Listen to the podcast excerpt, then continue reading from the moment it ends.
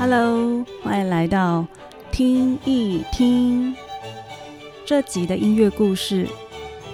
音乐家约翰·塞巴斯蒂安·巴哈，乐曲《布兰登堡协奏曲》，总共是六首独立、每一首管弦乐器编制都不相同的大协奏曲。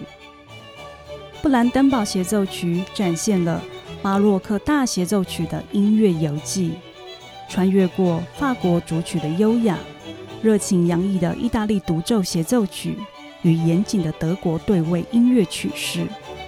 这是巴哈管弦乐曲的代表作品，也是巴洛克室内乐的音乐作品典范。布兰登堡协奏曲创作的缘由。约一七一七年至一七二三年，巴哈在科登担任宫廷乐长职位。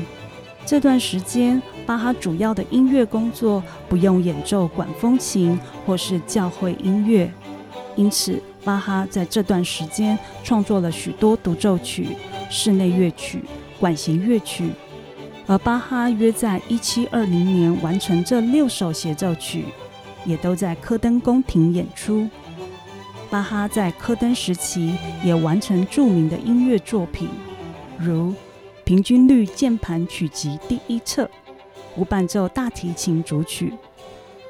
然而，一七二零年的夏天，科登王子新婚后失去对音乐的热忱，以及巴哈第一任妻子意外过世的种种原因，导致巴哈毅然决然离开了科登。之后去莱比锡担任教堂音乐指挥。虽然在莱比锡担任教堂音乐指挥，但是巴哈一直在寻找赏识他的音乐工作机会。推测约一七二一年，巴哈整理好这六首协奏曲，也是少数他亲自手稿并附上自我介绍、谦逊表达对音乐的奉献理想。想展现给布兰登堡侯爵，只是巴哈一直都没有得到侯爵的回复。也许侯爵根本没有打开这些手稿资料，因为被找到这些手稿时几乎完好无损。侯爵一七三四年去世，手稿被低价转卖，最终在一八四九年被普鲁士皇家图书馆的管理员发现。这些协奏曲于一八五零年首次出版。这一集的背景音乐是第三号布兰登堡协奏曲，是一首快慢快三个乐章的协奏曲形式。乐器编排为三把小提琴、三把中提琴、三把大提琴，以及作为持续低音声部的乐器一把低音大提琴和一架大键琴。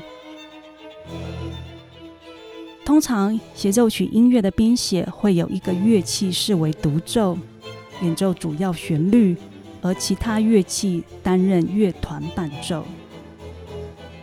第三号布兰登堡协奏曲不同于一般协奏曲的编排，没有单一乐器是唯一主奏者，音乐主题的旋律跳跃流窜的穿梭在整个乐团。不同乐器的声部轻快、没有中断的流动转换着，也让不同乐器声部一同展现华丽的齐奏音乐。每一个乐器声部都是音乐里重要的支撑者。若您喜欢这一集的介绍，欢迎分享与订阅，谢谢。